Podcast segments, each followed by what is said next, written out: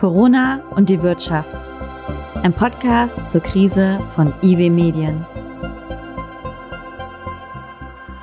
Liebe Hörerinnen, liebe Hörer, herzlich willkommen zu einer neuen Ausgabe von Corona und die Wirtschaft, ein Podcast zur Krise.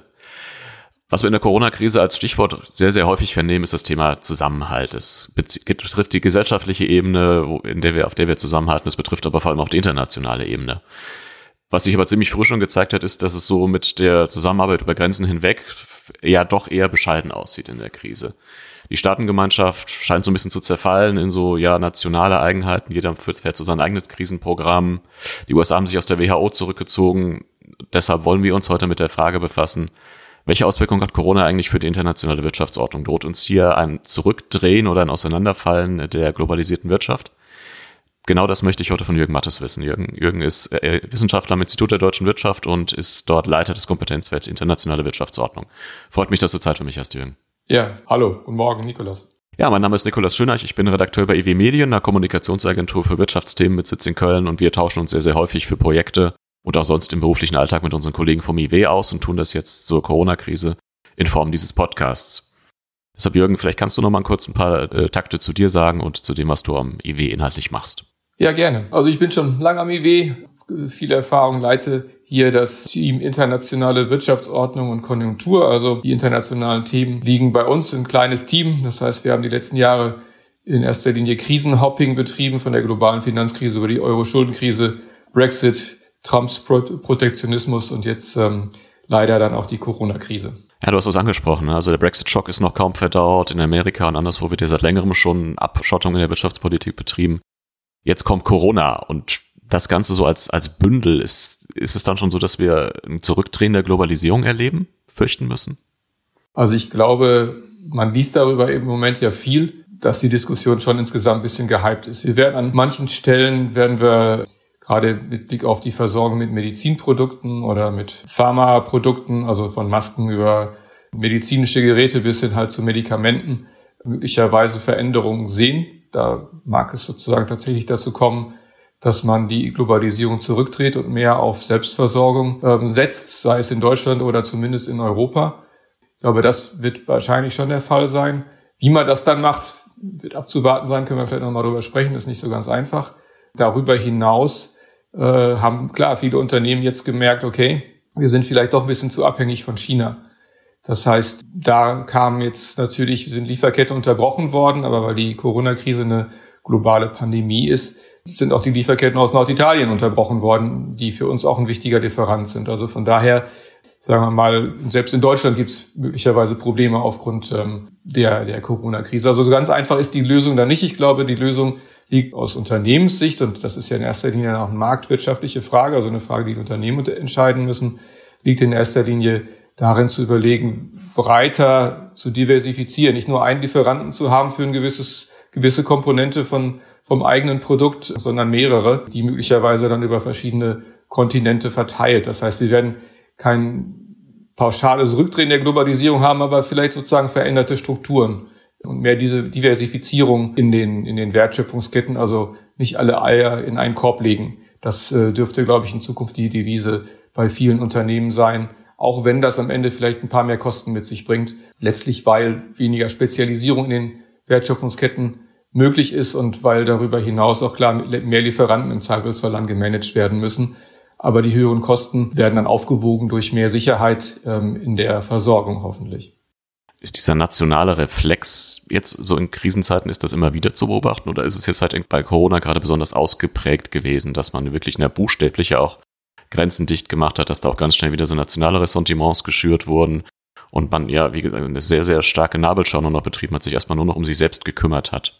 Woher kommt das? Ja, ich glaube, es kommt daher, dass wenn das Wasser selbst bis zum Hals steht und wir in der Tat sozusagen in einer, zumindest für äh, die Industrieländer und unsere doch hochzivilisierte Gesellschaft ungewöhnliche Situation kommen, wo es plötzlich, sagen wir zumindest für die älteren Menschen ähm, in viel größerem Maß um Leben und Tod geht, also wo es um existenzielle Fragen geht, dass da ein solcher Reflex, sich eher auf sich selbst zu besinnen und erstmal so ein bisschen die Schotten da außen dicht zu machen, dann natürlich viel schneller kommt als unter normalen Umständen. Was von den äh, Entwicklungen, die wir gerade erleben, glaubst du, ist tatsächlich auch nur ein Reflex und wird dann wieder zurückdrehbar oder änderbar sein, sobald Corona ausgestanden ist? Und was könnte uns vielleicht auch an negativen Auswirkungen dieser Krise längerfristig erhalten bleiben in der internationalen Wirtschaftsordnung? Also ich glaube, das ist zum jetzigen Zeitpunkt schwer einzuschätzen. Ich würde da eher noch vergleichsweise optimistisch sein, dass sich am Ende doch die multi- oder zumindest plurilaterale Kooperation vieler Staaten am Ende durchsetzt. Das wird sich, solange Donald Trump in den USA in der Regierung ist, äh, möglicherweise dann nur eingeschränkt auf die USA beziehen. Aber ähm, irgendwann wird auch diese Phase vorbei sein. Und ich glaube, dass ein, ein anderer Präsident zumindest, sagen wir mal, weniger Nabelschau nach innen betreiben wird und etwas rationaler und vernünftiger und auch kooperativer agieren wird, auch wenn die USA möglicherweise nicht dorthin zurückgehen, wo, wo sie noch in den 80er, 90er Jahren waren, also als, als sagen wir mal, Champion und großer Befürworter und Unterstützer des globalen und, und multilateralen Handelssystems. Das hatte sich unter Obama schon abgezeichnet, dass sich das ändern mag. Aber trotzdem eine sozusagen solche extreme America First ähm, Orientierung, wie es jetzt unter Trump ist, wird es hoffentlich langfristig nicht geben. Wir sehen grundsätzlich schon auch in den letzten Jahren, das war aber schon vor der ähm, Corona-Krise so, dass wir schon mehr Protektionismus auch in anderen Ländern haben. Das ist alles noch auf einem vergleichsweise, also ist nicht schön, aber sagen wir mal, ist noch auf keinem ganz, ganz dramatischen Niveau, wenn man eben halt mal absieht von dem äh, massiven Handelskrieg zwischen den ähm, USA und China. Aber beispielsweise Japan und Südkorea die ja sozusagen auch geopolitisch nicht so gut miteinander zurechtkommen, behaken sich an manchen Stellen. Da ist schon sozusagen das eine oder andere aufgetaucht und die, sagen wir mal, globalen Zahlen ähm, zur Messung des Protektionismus, die haben leider schon nach der globalen Finanzkrise angefangen zu steigen. Und äh, man hat eigentlich erwartet, dass sie danach vielleicht wieder zurückgehen würden, ähm, wenn die Wirtschaft insgesamt wieder besser läuft. Aber sie sind dann doch auf einem sagen wir mal, nicht hohen, aber gering bis moderaten Niveau geblieben. Trotzdem, wie gesagt, Protektionismus ist jetzt nicht das Kennzeichen unserer, unserer Weltwirtschaftsordnung und ich würde mal hoffen, dass es bis auf vielleicht den Medizinproduktebereich, über den ich ja vorhin schon gesprochen habe, dann auch nicht zu einem grundsätzlichen ähm, Phänomen werden wird. Die internationalen Wertschöpfungsketten der multinationalen über, äh, Unternehmen, die sich über den ganzen Globus erstrecken, sind dazu einfach viel zu prägend, glaube ich, für die Art und Weise, wie wir wirtschaften und ähm, sagen wir gerade auch Entwicklungs- und Schwellenländer, von denen man denken könnte, vielleicht haben die eher nochmal so einen protektionistischen Reflex, die profitieren ja gerade sehr stark davon, dass auch die multinationalen Unternehmen diese Länder in ihre Wertschöpfungsketten mit einbinden und dann Technologietransfer da besteht, die Menschen besser ausgebildet werden. Also ich deswegen glaube ich, wird manches jetzt in der Diskussion, um das sozusagen hiermit abzuschließen, nochmal, wird manches in der Diskussion auch ein bisschen, bisschen gehypt. Also ich hoffe, ich verschätze mich nicht an der Stelle mit diesem Optimismus, der sozusagen zumindest im Grundsatz noch da ist. Aber erstmal würde ich sozusagen diese Meinung vertreten. Siehst du die Gefahr auf einer politischen Ebene, dass die Corona-Entwicklung zumindest ne, so das Reden bei den Populisten, die ja dann auch häufig stark die Antreiber des Protektionismus sind, nochmal verstärkt, dass da so dieser, zumindest politisch dieser Reflex nochmal stärker wird, zu sagen, jetzt seht, seht mal, was uns die internationale Zusammenarbeit, was uns der internationale Austausch gebracht hat. Dadurch ist das Virus ins Land gekommen. Macht die, Grenzen, macht die Grenzen dicht. Also ich glaube, dazu müssen die Populisten sozusagen schon sehr extreme Populisten sein. Es mag nicht ausgeschlossen sein, dass es an der einen oder anderen Stelle derartige ähm, Argumentationen geben mag, aber sag mal, wir leben in einer Welt, in der es, glaube ich, letztlich nicht mehr nicht mehr realistisch ist, die Grenzen so komplett zuzumachen. Wir sehen beispielsweise, was, was in Venezuela passiert ist mit einer, einer sozusagen stärkeren Abschottungspolitik, die am Ende sozusagen dazu, zu einer breiten Verarmung der Bevölkerung führt. Also das Abkoppeln aus der, aus der Globalisierung ähm, ist am Ende sozusagen Patentrezept für Armut und Hunger und, und Notstand. Und da werden sich, glaube ich, wirtschaftliche Erwägungen am Ende ähm, durchsetzen und dafür sorgen, dass es, ähm, wenn überhaupt, nur geringe Einschränkungen der internationalen Transaktionen und der Offenheit geben wird. Und auf der anderen Seite, wenn du auf die aktuelle Situation guckst, wo würde uns mehr internationale Zusammenarbeit jetzt gerade helfen? Welche Krisenphänomene haben wir vielleicht nur wegen dieser nationalen Reflexe? Ja, ich meine natürlich in der Versorgung mit äh, medizinischen, medizinischen Gütern und Pharmaprodukten sehen wir das. Da haben in der Tat sehr viele Länder im Moment jetzt Exportrestriktionen, also Exportverbote oder Exporteinschränkungen beschlossen. Und Das äh, ist natürlich, ähm, macht es für die Länder, die halt keine, keine eigene Produktions- und Versorgungsbasis damit haben und die sich vielleicht auch weniger schnell aufbauen können, gerade in Entwicklungsländern, macht es das natürlich schwierig. Also von daher ist das sicherlich ein Feld, wo ähm, die Welthandelsorganisation als ähm, die multilaterale Plattform für, für solche Abstimmungen über Handelspolitik, dass die eine, eine größere Rolle übernehmen kann und ähm, natürlich auch solche Foren wie G7 und insbesondere G20, wo ja auch die Schwellenländer mit, mit einbezogen sind. Schauen wir vielleicht mal auf äh, eine Ebene weiter runter, die uns aus Deutschland näher sind. Das ist die europäische Ebene. Schon da hat sich ja lange angedeutet oder sieht man jetzt auch in der Corona-Krise wieder deutlich, dass es im Krisenfall mit dem über, äh, mit dem Zusammenhalt über die Ländergrenzen hinweg nicht allzu weit her ist. Wir erleben so meinem Eindruck nach die gleichen Diskussionen aus 2008, 2009 wieder, Arm gegen Reich, Nord gegen Süd. Der italienische Ministerpräsident, der sich über die Niederländer und die Deutschen beschwert, weil sie sich gegen Corona-Bonds stellen. Ich habe so den Eindruck, dass so der Ernst der Lage vielleicht gar nicht richtig erkannt ist, weil im Gegensatz zu vor zehn Jahren reden wir jetzt über eine akute Notsituation, der es um Menschenleben geht. Vor zehn Jahren könnte man sagen, haben wir immerhin nur darüber geredet, Banken zu retten. Wie ist so dein Eindruck von der Diskussion auf europäischer Ebene? Also ich glaube, auch da muss man differenzieren. Es ist richtig, dass aus der italienischen Perspektive die Hilfsleistung aus Deutschland jetzt erstmal, wenn man auf medizinische Produkte an oder medizinische Produkte betrachtet, am Anfang nicht gelaufen sind, weil es unter anderem ja hier auch dann Exportverbote gab. Gab eine große Lieferung von Masken, die am Frankfurter Flughafen angekommen sind und äh, eigentlich für Italien bestimmt waren und die dann unter das Exportverbot fielen und dann nicht nach Italien weiter verschifft werden konnten, bis man da interveniert hat und am Ende auch das ähm, Exportverbot gekippt hat. Das hat eine Zeit lang dann dafür gesorgt, dass in Italien ja der Eindruck entstanden ist, dass man wird von Deutschland gerade in dieser existenziellen Krise im, im Stich gelassen. Dann haben die Populisten noch dazu ähm, immer wieder irgendwelche Posts oder Twitter-Meldungen losgeschickt, wenn mal die ein oder andere Lieferung aus China oder, oder Russland kam. Von daher sozusagen wird diese, sagen wir mal, Konstellation natürlich auch politisch ähm, instrumentalisiert von den Europafeinden, die wir in, in Italien da grundsätzlich haben. Das hat sich dann geändert. Deutschland hat eine ganze Reihe von, von italienischen Patienten dann in, in, in die Krankenhäuser nach Deutschland geholt und, und hier versorgt. Ähm, wie weit das in Italien in den Medien dann auch tatsächlich eine ähnliche ähm, Prominenz bekommt ähm, wie die anderen Meldungen über, über chinesische und russische Hilfsleistungen, das kann ich nicht einschätzen. Aber zumindest ähm, hat sich da das, das Blatt, glaube ich, ähm, ziemlich komplett gewendet. Es wäre wichtig, dass das in der italienischen Öffentlichkeit auch wahrgenommen wird. Soweit sozusagen dann erstmal zur zur Frage der medizinischen Versorgung. Du hattest auch angesprochen, die ähm, ja, ökonomische Diskussion über die Frage, wie, ähm, wie hilft man ähm, Italien und den anderen besonders betroffenen Ländern finanziell, wie weit muss sich Deutschland, wie weit sollen sich die Niederlande, wie weit muss Europa insgesamt ähm, sich da engagieren, wie weit ähm, kann die Solidarität gehen, wie viel Haftung können wir ähm, als Deutsche, als Niederländer sozusagen dafür eingehen und, und am Ende sozusagen Steuerzahlergelder ins Schaufenster stellen, die am Ende möglicherweise dann auch, auch abgerufen werden.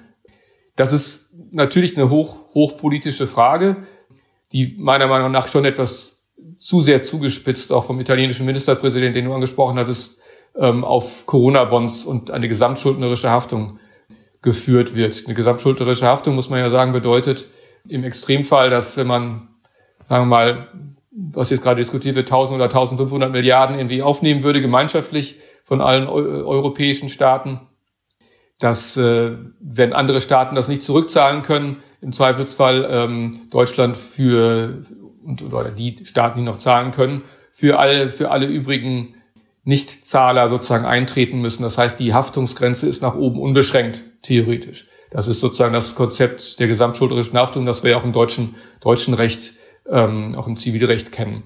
So, die Frage ist jetzt an der Stelle oder oder was ne, diese Diskussion läuft zugespitzt und klar, weil die gesamtschuldnerische Haftung im Raum steht und die Politik in Berlin sich klar positioniert hat, ähm, oder die Regierung sich klar positioniert hat, dass sie das, dass sie das nicht will, wird etwas zu stark sozusagen darüber fokussiert diskutiert. Und es gerät zu sehr aus dem Blick, dass in der Tat die auf der europäischen Ebene ja schon erhebliche Rettungspakete jetzt aufgesetzt wurden. Ähm, 540 Milliarden, den ähm, an, an, an Kreditmöglichkeiten inzwischen über den, über den ESM, also den Euro-Rettungsschirm, über ein neu zu schaffendes Instrument für die Unterstützung von Kurzarbeitermechanismen auf der nationalen Ebene als eine Art Rückversicherung zur Verfügung und darüber hinaus nochmal 200 Milliarden über die Europäische Investitionsbank an, an Kredithilfen für insbesondere kleinere und mittlere mittelständische Unternehmen, die betroffen sind. Also da ist in der Tat was aufgelegt. Die Krise hat ähm, oder etwas aufgelegt, was, was, was wir jetzt auch nicht definitiv nicht, nicht kleinreden dürfen. In Italien beispielsweise gibt es diese Diskussion, nee, wir wollen kein Geld vom ESM haben, weil das ja vermeintlich ähm, sozusagen mit Auflagen versehen ist. Man hat das Ganze das so ist ja der gestrickt, Vortrag, das, was man vor zehn Jahren erst aufgesetzt hatte, um damals dann in der Finanzkrise besonderen Ländern, yeah, betroffenen genau, Ländern zu helfen, aber eben mit starken Sparauflagen zum Teil verknüpft oder Reformauflagen. Genau, das war das, was man in der Euro-Schuldenkrise eben als diesen Rettungsschirm 2012 gegründet hatte. Und wir kennen die, die Diskussion noch mit Blick auf Griechenland beispielsweise, wo es immer wieder darum gegen die Troika kam und prüft, ob die Reformen umgesetzt sind. Die Reformen waren unpopulär. So, jetzt sind wir, haben ein, haben, oder ist ein ESM-Programm aufgelegt worden, das als einzige Voraussetzung hat, ähm, dass das Geld für die Gesundheitsversorgung verwendet wird und keine Reformauflagen mit sich bringt und ähm, am Ende sozusagen auch relativ schwammige Formulierung dafür dass das Geld am Ende auch wieder zurückgezahlt wird, dass man sich an die Fiskalregeln hält, die ja jetzt aber gelockert wurden. Also von daher, sagen wir mal, ist, ähm, sind die Nordeuropäer, ist Brüssel, wenn man so will, insgesamt den Italienern da ähm, sehr, sehr, sehr weit entgegengekommen und hat das gemacht, was aber natürlich auch in dieser, in dieser Krise, die ja unverschuldet ist, richtig ist, eben Kreditmöglichkeiten zu eröffnen, ohne solche Reformauflagen. So, jetzt ist es in der italienischen Diskussion so, dass die Mainstream-Parteien in der Mitte, ähm, links und rechts in der, der Mitte, durchaus diese Kredite nutzen wollen. Ähm, aber die ähm, Populisten links und rechts, also die Cinque Stelle, die Fünf-Sterne-Bewegung und Salvinis Lega, sich dagegen wenden. Dummerweise haben die Populisten ja insgesamt eine Mehrheit. Deswegen wird es dann vor allem an den Cinque Stelle, die in der Koalitionsregierung mit, den, mit der PD, also mit den Sozialdemokraten ähm, sind, liegen, ob, ähm, ob Italien das am Ende annimmt. Die Diskussion muss man Italien jetzt erstmal überlassen, aber es besteht eigentlich kein Grund, außer auf die eigenen Wahl, auf der, auf, außer auf den eigenen Wahlerfolg zu schauen, der Cinque Stelle diese, diese Kredite nicht, nicht anzunehmen. Aber richtig ist auch, dass äh, die Auswirkungen der Krise wahrscheinlich so groß sind, dass auch diese 500 Milliarden am Ende nicht reichen und man auch darüber diskutieren muss, ob es neben Kreditmöglichkeiten, die ja dann sehr, sehr zinsgünstig günstig sind, also fast zum Nullzins wahrscheinlich verteilt werden oder vielleicht einen halben Prozentpunkt an, an Zinsen ausmachen. Ähm, das wird man abwarten müssen, aber zumindest sehr geringe Zinsen haben werden. Ob man neben den Krediten, die ja die Schulden erhöhen, möglicherweise auch Transfers, also nicht rückzahlbare Gelder geben muss und damit dann die besonders betroffenen Länder unterstützen ähm, muss. Diese Diskussion wird zu führen sein und sie wird und sie wird gegenwärtig geführt und am Donnerstag ist ja ähm, der europäische Gipfel, wo über einen Recovery Fund, also über einen Wiederaufbaufonds ähm, gesprochen wird, wo man überlegt, ähm, auch solche Transfermöglichkeiten ähm, zu ermöglichen. Die Konstruktion, wie man das aufsetzen wird, ob das dann über Corona-Bonds läuft oder wahrscheinlich eher, darauf scheint es hinauszulaufen, über eine Konstruktion über den EU-Haushalt, das wird man sich noch genau anschauen müssen.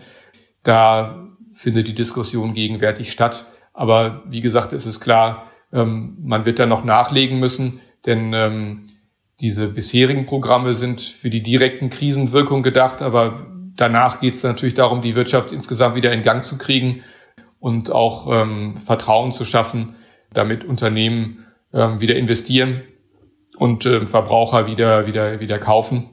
Und ähm, das wird wahrscheinlich ohne Konjunkturstimulusprogramme nicht gehen die wahrscheinlich einer Unterstützung dann von der europäischen Ebene bedürfen in den besonders betroffenen Ländern. Du hast es ja angesprochen, dass äh, jetzt in Italien die Populisten diejenigen sind, die erstmal gegen diese aktuelle Ausgestaltung der Hilfen wettern, also da wieder sehr stark politische Rationalitäten drin sind. Ist die Politik jetzt in dieser Krise dann auch besonders gefordert, auch mit Blick äh, auf die kommenden Monate, vielleicht sogar Jahre, wenn wir internationale Zusammenarbeit, Solidarität jetzt auch in Corona-Zeiten hochhängen wollen, besonders viel zu vermitteln in die Bevölkerung hinein, weil ich sehe auch schon wieder so diese Schlagzeilen auf mich zukommen, dass wir dann in einigen Monaten, Jahren wieder darüber sprechen, dass eben deutsches Steuerzahlergeld im Feuer steht, um in Italien in Spanien, wo auch immer, das, das Gesundheitssystem zu unterstützen, dass der verantwortliche Staat dann eigentlich äh, na so ja, populistischer Meinung untergewirtschaftet hat. Kommt der Politik jetzt eine größere äh, Aufgabe dazu in dieser Vermittlung zu? Ich glaube, das kann man natürlich klar so sehen, aber das ist natürlich nicht nur eine Aufgabe der, der deutschen Politik, das, ähm, das zu vermitteln, sondern ähm, betrifft jedes, jedes einzelne Land und betrifft gerade natürlich auch Italien, wo, wir haben es ja jetzt beide schon angesprochen, Irrationalitäten vorliegen und, und ähm, manche Konstellationen eben halt bewusst dafür genommen werden, sich selbst zu profilieren, seine Wahlchancen zu verbessern und das Ganze auf Kosten von Europa und insbesondere Deutschland dann zu argumentieren. Das hat natürlich auch keinen, keinen Platz ähm, in einem solidarischen Europa.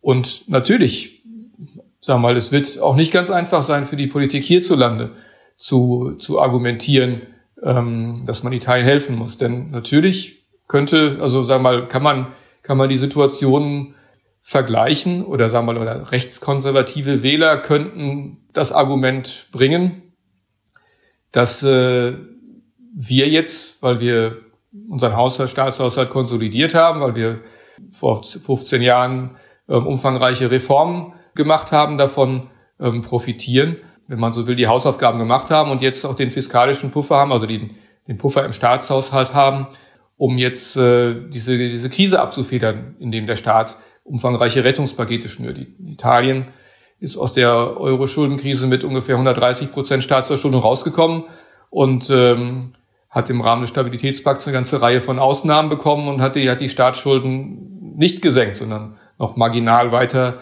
weiter erhöht, weil man offenbar politisch nicht in der Lage war, da dort zu konsolidieren. Deswegen haben sie natürlich jetzt weniger Möglichkeiten zu agieren. So, diese, diese, dieser Fakt steht natürlich im Raum.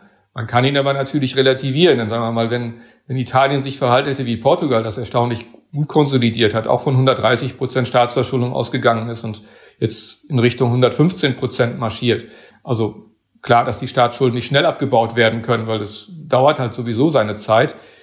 Dann sind natürlich auch 115 Prozent Staatsverschuldung für ein Land wie Portugal hoch. Und ähm, wenn jetzt große Ausgaben im Rahmen der Corona-Krise anstehen, dann kann auch ein solches Land, obwohl es die letzten Jahre vergleichsweise gut konsolidiert und gewirtschaftet hat, in Schwierigkeiten kommen. Also sagen wir mal, deswegen sagen wir mal, ist die Argumentationslage am Ende schon eine, bei der man, ähm, wenn man hinreichend differenziert schon klar machen kann, so oder so ähm, ist, ist, ist auch Italien zu helfen, denn selbst wenn sie mehr getan hätten, wären sie immer noch oder wäre ihr Finanzsystem wahrscheinlich immer noch verwundbar, ähm, weil sie eben durch die Euro-Schuldenkrise doch ziemlich hart getroffen waren und eine Erholung aus so einer Krisenphase natürlich nicht innerhalb von ein, zwei Jahren erfolgt, sondern fünf, zehn, zwanzig Jahre im, oder vielleicht nicht gerade 20 Jahre, aber fünf oder zehn, vielleicht 15 Jahre äh, braucht, um Schulden nachhaltig dann zu senken von so einem hohen Niveau aus. Ne? Wenn das Ziel wäre, wieder auf 60, 70, 80 Prozent zu kommen, ähm, dann dauert das, das ist ganz klar. Wenn du jetzt mal vorausblickst auf an irgendwann abflauende möglicherweise Krise, hat jetzt vielleicht auch mit der europäischen Ebene angefangen. Inwiefern hat Corona vielleicht an bestimmten Stellen äh, Verbesserungsmöglichkeiten in der europäischen Zusammenarbeit, in der europäischen Solidarität schon offengelegt, wo du sagen würdest, da müssen wir auf jeden Fall nacharbeiten und die gleiche Frage dann auch gerne mal so viel die internationale Wirtschaftsordnung, die internationale Arbeitsteilung vielleicht gestellt, das hattest du am Anfang ja schon angerissen. Also was kann Corona möglicherweise anstoßen an Veränderungen auf diesen beiden Ebenen? Ja, ich glaube, es ist in erster Linie die Tatsache, dass die, die Notwendigkeit der, der Kooperation gerade in einer solchen Krise, die alle gemeinsam trifft und unverschuldet ist, dass ähm, die Notwendigkeit der Kooperation da einfach so deutlich und, und offensichtlich ist, dass ähm, ja auch die zumindest anfänglichen nationalen Reflexe am Ende hoffentlich ähm, dann überwunden werden können. Wir sind jetzt natürlich in einer sagen wir mal, sagen wir, mit Blick auf Europa etwas, etwas unglücklichen Situation, dass die erste, erste Krisenphase durch die Probleme mit der, mit den Exportbeschränkungen von medizinischen Produkten, die ich schon erwähnt hatte, durch diese zugespitzte Diskussion über Corona-Bonds und gesamtschuldnerische Haftung oder nicht, Votum in Italien und Spanien dafür und Votum in, in, in ähm, den Niederlanden und Deutschland und in Finnland und Österreich dagegen, dass das, das, natürlich schon, das natürlich schon zu einer gewissen Polarisation geführt hat, die man jetzt erstmal wieder wegkriegen muss. Also wo man erstmal wieder sozusagen jetzt durch die Solidarität oder solidarischen Schritte, die man jetzt auch mit dem 540 Milliarden Paket gegangen ist, was dagegen setzt. Aber ist es natürlich in der öffentlichen Debatte immer schwieriger, sagen wir mal, negative Schlagzeilen wieder in positive umzu, umzuwandeln und, und, und eine einmal sozusagen in die falsche Richtung abgedriftete Meinung wieder, wieder einzufangen und in die andere Richtung umzudrehen. Also das ist sicherlich eine, eine Herausforderung, die, ähm, die da ist, wo am Ende natürlich, und das hat man ja vorher schon gesagt, aber jede, jede Regierung selber ähm, in der Verantwortung steht, ähm, dann aber auch die, die wichtigen Fakten dann auch nach vorne zu stellen und, und, und ähm, entsprechend auch klar zu machen, dass Europa zusammenarbeitet und solidarisch ähm, sich zeigt. Wir sehen, dass also das wird sicherlich ne, die Welt nicht grundsätzlich verändern. Bei der Frage der, der, der Aufnahme von Flüchtlingen wird Osteuropa aller Wahrscheinlichkeit nach bei seiner Blockadehaltung bleiben. Also von daher können wir jetzt natürlich auch nicht erwarten, dass ähm, mit der Corona-Krise plötzlich der Kooperationsknoten platzt und, und danach alles wunderbar und schön ist. Das, äh, so eine Illusion darf man sich da nicht ähm, naiv hingeben. Und was die internationale Ebene betrifft, ja, wäre es schön natürlich, wenn man handelspolitisch tatsächlich halt zu einer Liberalisierung im Rahmen der, der WTO, der Welthandelsorganisation kommen könnte, wenn China sich einlassen würde darauf, dass ähm, die massiven Subventionen seiner Wirtschaft und seiner Staatsunternehmen, die zunehmend auf dem Weltmarkt zu Wettbewerbsverzerrungen führen, dass China diese Subventionen abbaut oder sich zumindest im Rahmen der WTO darauf einlässt, die ähm, ja, neue Regeln zu schaffen, die es dann ermöglichen, diese Auswirkungen halt stärker oder besser in den Griff zu bekommen. Genauso wie es natürlich wünschenswert wäre, dass die, ähm, die US-Politik ähm, weniger protektionistisch ist und beispielsweise Autozölle oder die Drohung mit Autozöllen dann mal endgültig vom Tisch genommen wird von der US-Administration. Ob es an diesen verschiedenen Baustellen dann tatsächlich Fortschritte geben wird, muss ich ehrlich gesagt sagen, wage ich zu bezweifeln, weil die, ähm, also gerade mit Blick auf die chinesischen Staatssubventionen, mit Blick auf die Frage, wie handlungsfähig ist die WTO für weitere Liberalisierung, doch, sag mal, so grundsätzliche Probleme da sind, dass selbst jetzt eine, sag mal, eine, eine sehr positive Entwicklung in der Corona-Krise im Sinne von alle sehen ein, dass, dass man mehr zusammenarbeiten muss, wahrscheinlich auch diesen, diese gordischen Knoten nicht ähm, durchschlagbar macht. Ist dazu der Schock nicht groß genug gewesen? Durch Corona hätte es noch irgendwie eines, eines irgendwie Mehrs bedurft, damit die Staatengemeinschaft noch stärker merkt, wie wichtig Zusammenhalt ist? Oder muss man sich China immer so ein bisschen am Rande des ganzen Konstrukts nach wie vor vorstellen und sagen, internationale Zusammenarbeit läuft bei allen außer China und die Chinesen klicken sich ja dort ein, wo es für sie günstig ist? Ich glaube, der Hauptunterschied ist, dass ähm, die Corona-Krise am Ende hoffentlich ja ein, ein vorübergehendes Phänomen ist, dass man irgendwie in den Griff bekommt, auch wenn die Staatsschulden am Ende gestiegen sind und, und, und sagen wir mal, auch tiefe, tiefe psychologische Spuren neben den wirtschaftlichen Spuren irgendwie zurückbleiben werden oder Narben, kann man, kann man sagen. Aber am Ende ist es ein temporäres Phänomen, von dem wir eben nicht wissen, wie lange es dann tatsächlich dauern wird. Die Probleme, die ich vorhin angesprochen habe, mit Blick auf die Liberalisierungsfähigkeit der WTO, mit Blick auf die ähm, Bereitschaft von China, dann äh, sich einer stärkeren Regeldisziplin mit Blick auf seine Wettbewerbsverzerrung zu unterwerfen. Das sind strukturelle Fragen, an denen sich ähm, dann einfach weniger, weniger ändert und die, die Argumente sozusagen, die vorher da waren, die, die, die bleiben danach auch. Man, es ist nicht so, dass China sich nicht, nicht bewegt hat an, an der einen oder anderen Stelle. Beispielsweise werden Investitionen leichter, ähm, von oder in manchen Bereichen muss man keine Joint Ventures mehr eingehen. Aber der Kern sozusagen der staatskapitalistisch verzerrenden ähm, Subventionswirtschaft und ähm, das Setzen stark auf Staatsunternehmen, das ist, so würde ich es einschätzen, ein so inhärentes ähm, Element der, der chinesischen Wirtschaft, des Erfol eigentlich ja auch erfolgreichen oder für China erfolgreichen Staatskapitalismus, dass ähm, China das, also ich sag mal, wahrscheinlich nicht nicht nennenswert ändern wird. Und ähm, die Gefahr ist eben, dass äh, wenn China doch weiterhin immer größer wird äh, und die Spillovers auf den Weltmarkt, also die negativen Effekte, die dann auf den Weltmärkten ähm, durch die verzerrte chinesische Konkurrenz zu spüren sind, dass ähm, diese Effekte am Ende möglicherweise dazu führen, dass es ja dann mehr Protektionismus gegenüber über China gibt. Es handelt sich dabei aber eigentlich nicht um Protektionismus, sondern darum, faire Wettbewerbsbedingungen herzustellen, um gegen die chinesischen Wettbewerbsverzerrungen angehen zu können. Die Mittel dazu sind allerdings ähm, bislang einigermaßen beschränkt. Aber wie gesagt, diese Diskussion ähm, haben wir ja vor der Corona-Krise geführt. Wir werden sie wiederführen. Vielleicht, sag mal, kleiner Hoffnungswert, vielleicht könnte es so sein, dass China etwas, etwas konzessionsbereiter ist, weil ähm, wenn wir ganz zum Anfang der Krise oder der, der ähm, Krise beziehungsweise der unserer Ausführung hier zurückkommen, dann ähm, hatte ich ja gesagt, ähm, die Wertschöpfungsketten international werden sich wahrscheinlich verschieben. Und es wird eine stärkere Diversifizierung geben, auf verschiedene Kontinente verteilt. Gegenwärtig ist es so, dass doch sehr viele Vorleistungsprodukte aus China kommen.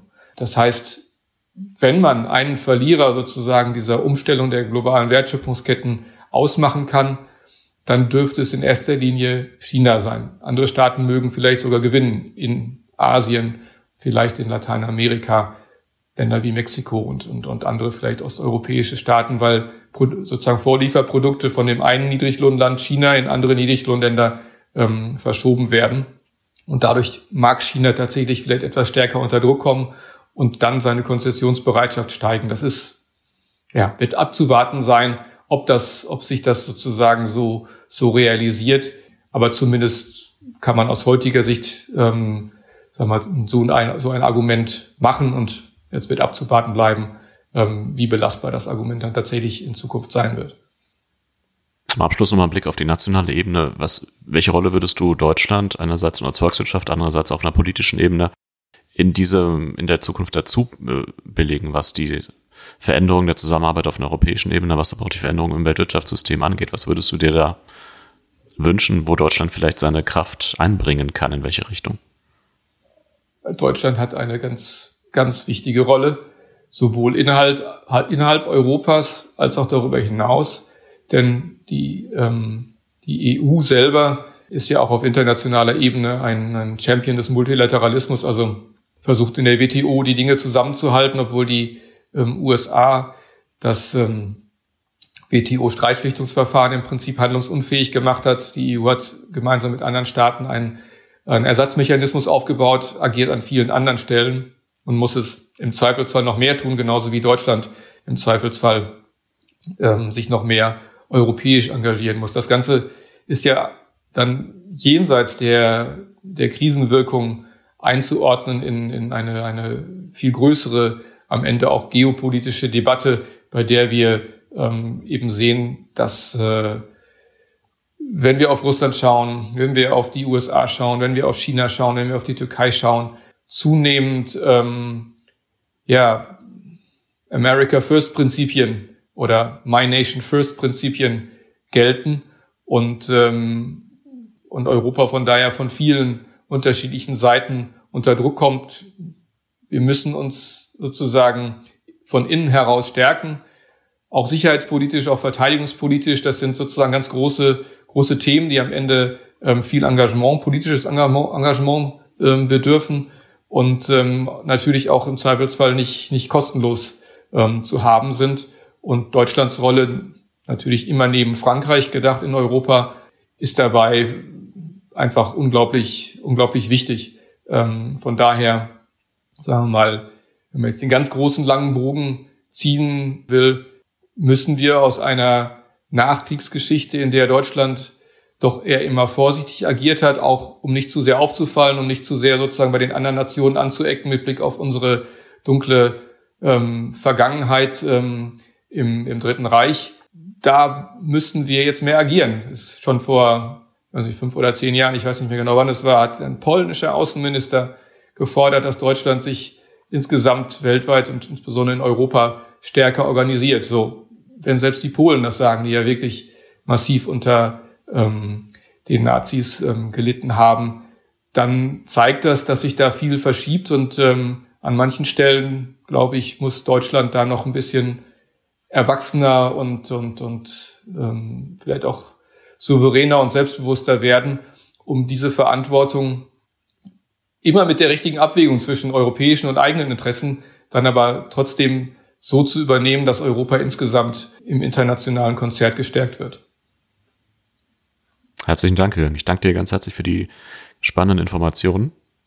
Meine Damen und Herren, das war die aktuelle Ausgabe von Corona und die Wirtschaft, ein Podcast zur Krise.